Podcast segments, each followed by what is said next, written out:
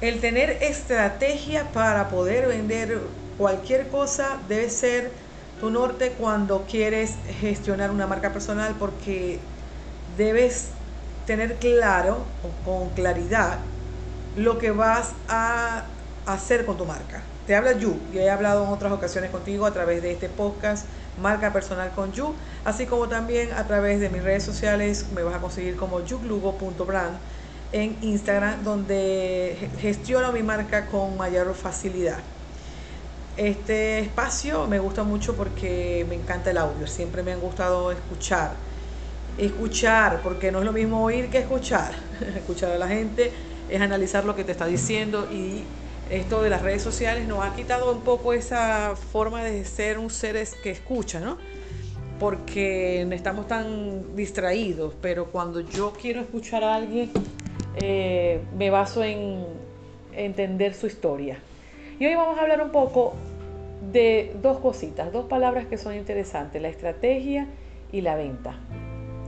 Cuando yo comencé con esto de la marca personal, yo pensé que solamente iba a estar por allí en redes sociales, postear una imagen, postear un carrusel, hacer un video, pero no, cuando vi el compromiso que era tener una presencia online, porque es básicamente tener una presencia online que sea apoyada de tu presencia offline, las cosas que haces a nivel presencial te sirven de contenido para apoyar esa, esa marca. Entonces entendí que era un compromiso y que tenía que tener la claridad de que tenía que vender algo, algo que la gente por, por supuesto le resolviera un problema. Los vendedores resolvemos problemas. ¿Cuál era el problema en el momento que yo comencé con mi marca? La desactualización, o sea, estaban muy desactualizados los colegas en el sector salud, sobre todo en el área de laboratorio, microbiología, áreas afines, o sea, y también otras áreas como por ejemplo veterinaria, biología, ecología, todas esas áreas fueron poco a poco naciendo a partir de la necesidad que había de actualización.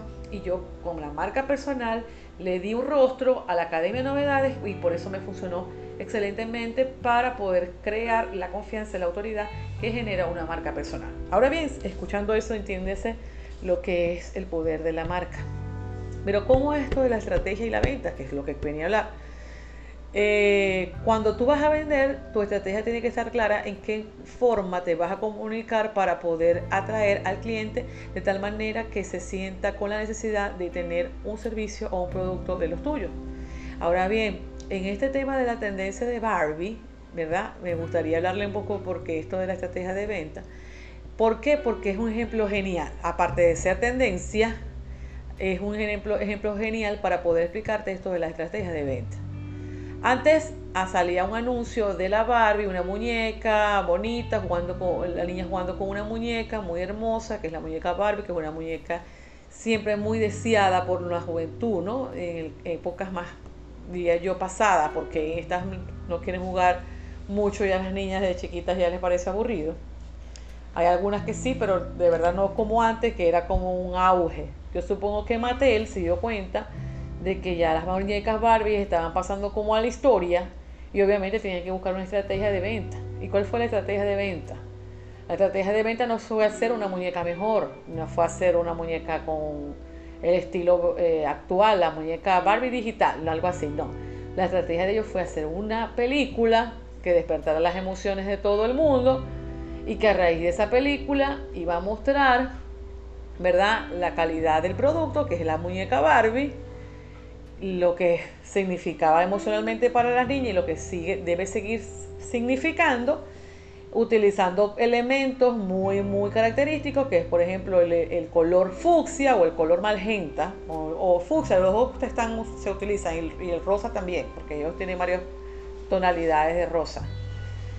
Para hacer una película que fuera todo un boom y que en esa estrategia de publicidad, donde ella estuviese presente, la actriz de la película pudiera eh, hacer un efecto wow, de tal manera que sus vestimentas, sus outfits, como le decimos hoy en día, fueran de un color que llamara la atención y de, y de las mismas formas como eran los vestiditos cuando nosotros jugábamos con ellos.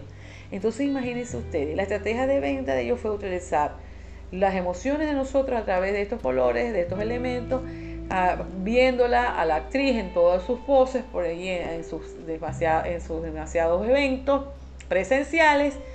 Estos se tomaron fotos y videos y se colocaron en las redes sociales para que nosotros nos emocionemos y, compremos todo lo de Barbie. Hay marcas aliadas, por ejemplo, Sara sacó líneas de cosas de Barbie, productos costosísimos incluso, pero todo el mundo quiere Barbie. ¿Pero por qué? Porque las emociones fue que se movieron a través de toda esta estrategia este, publicitaria para poder vender la muñeca, no la película, la muñeca. Obviamente la película es un éxito, ya seguramente recuperó el dinero la empresa, tiene dinero para invertir más en las muñecas, o sea, todo un escenario espectacular que definitivamente hasta el momento la catalogamos como la estrategia publicitaria de ventas para recuperar, ¿verdad? Recuperar las emociones que generaba un producto, como es el producto Barbie, que es una muñeca que tiene muchísimos años, a través de las emociones, no que no fue que mejoraron la muñeca, simplemente hicieron otras cosas para poder eh, recuperar ese cliente que se había perdido, porque bueno, había, hay muchas otras distracciones más. Las mujeres, las niñas de hoy en día quieren, prefieren un iPhone que una Barbie. Aunque la comparación en cuanto al dinero es algo que, pero me refiero a en cuanto al, tiempo de jugar con una Barbie, prefieren jugar con un teléfono. Entonces, bueno, ¿qué les parece esto de las estrategias que hoy en día se utilizan? Si me preguntan, ah, pero es que Barbie es una marca muy, muy espectacular. Bueno, pero ustedes también van a mover las emociones de su cliente a través de un mensaje con identidad, con características y elementos propios de tu marca.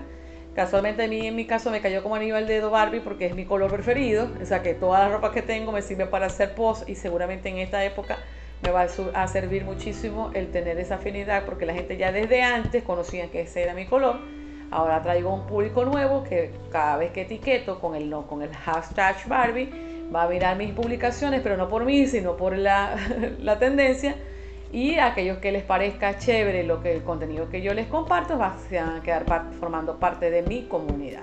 Eso es todo. Esto es lo que se necesita hacer para poder potenciar una marca personal en la actualidad.